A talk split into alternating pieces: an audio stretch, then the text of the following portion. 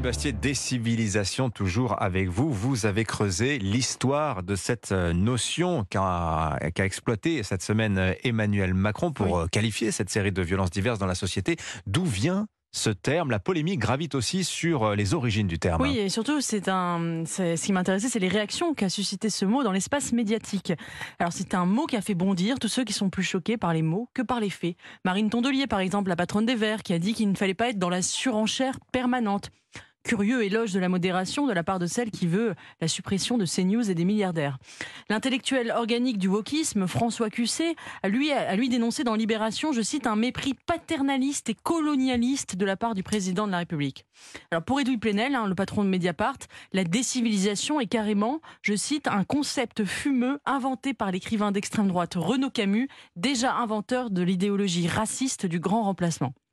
Alors effectivement, Renaud Camus a écrit un livre qui porte ce titre, Décivilisation, tout comme il a écrit un ouvrage intitulé Le département du Gers. Alors faut-il débaptiser le département du Gers? Bon, On voit bien que tout cela est ridicule et relève d'une pratique devenue courante qui consiste à diaboliser les mots pour nier la réalité à laquelle ils renvoient. Alors, D'où vient cette expression justement, euh, Eugénie, décivilisation Alors c'est pas du tout un concept d'extrême droite comme le dit Edoui Plenel, c'est un- une expression qui a été soufflée au président de la République par le sondeur Jérôme Fourquet et qui renvoie aux travaux d'un intellectuel juif allemand, Norbert Elias, qui a publié lorsqu'il était en exil en Angleterre en 1939 un livre intitulé Le processus de civilisation.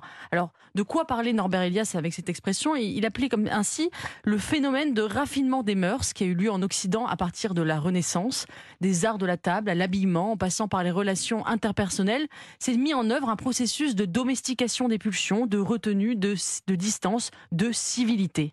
Mais attention, avertissait Norbert Elias, ce processus peut s'inverser. La civilisation est le fruit de siècles de contraintes. Ce n'est pas un acquis définitif, mais une conquête fragile et provisoire qui peut très rapidement s'inverser.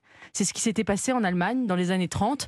Un processus de décivilisation, de brutalisation des rapports sociaux s'est mis en œuvre qui a permis l'émergence du nazisme. Bon, Est-ce qu'on n'en est pas là tout de même en France Euh, oui, bien sûr, hein, comparaison n'est pas raison, mais c'est vrai que la multiplication des agressions de basse intensité, la violence à l'égard des élus, des soignants, des policiers, la hausse indéniable de la délinquance, la toxicomanie, la massification de la pornographie, le manque de savoir-vivre dans les transports et dans la rue, la dégradation de la la plus élémentaire, tout cela indique en effet un processus de relâchement des mœurs, d'affaissement des institutions et des autorités. Alors ce n'est pas l'écrasement de l'individu par les masses, comme c'était le cas des, des totalitarismes, c'est plutôt au contraire un, un individualisme exacerbé, narcissique, qui ne supporte plus aucune obligation sociale. Un homme, ça s'empêche, disait Camus, par Renaud Albert.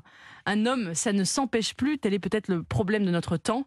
Alors, comme nous n'avons plus de mœurs, nous multiplions les lois. Chaque fait divers appelle sa circulaire. Difficile de répondre à ce processus, mais Emmanuel Macron a eu le mérite de trouver le mot juste pour bien nommer les choses. Ah, Mais comme souvent, le président de la République euh, établit souvent, très souvent, les bons diagnostics et sait trouver les termes. Merci à toutes les deux pour vos regards complémentaires, Eugénie Bastier, Catherine